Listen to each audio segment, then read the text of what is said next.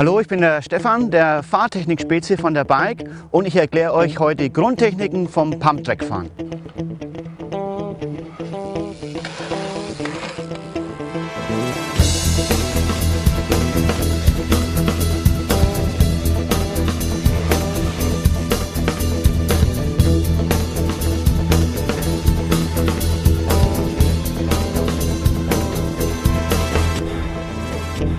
Das Tolle am Pumptrack-Fahren ist, dass es für jeden möglich ist, auch mit jedem Bike. Nur wenn du mehr Federweg hast, desto schlechter ist die Beschleunigung im Pumptrack.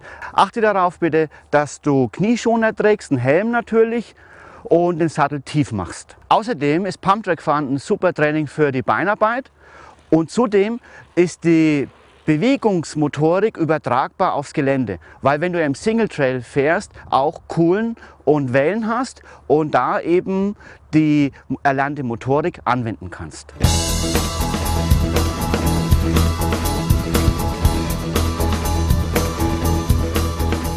Wichtig ist, wenn du das erlernst, immer ein Grundtempo zu haben, also Minimum höhere Schrittgeschwindigkeit. Wenn du auf die Welle hinfährst, kommst du in der Grundposition dann fährt das Vorderrad die Welle hoch, die Arme beugen sich, in Folge beugen sich die Beine und im Anschluss direkt werden die Beine dynamisch gestreckt. Diese Bewegung wiederholt sich entsprechend den Bodenformen. Wichtig, die Beine dynamisch strecken und erst dann, wenn das Hinterrad in die Kuhle runterfährt.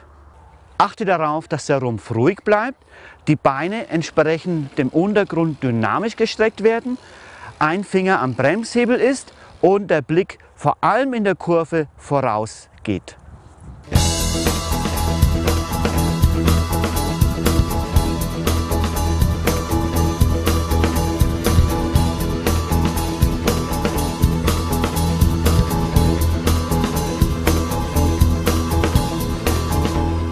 Wenn es nicht funktioniert, achte darauf, dass du nicht zu langsam rollst, dass die Beinstreckung dynamisch ist und klar ist, die Kurbeln bleiben waagrecht, beschleunigt wird nur durch permanentes Beinbeugen, Strecken.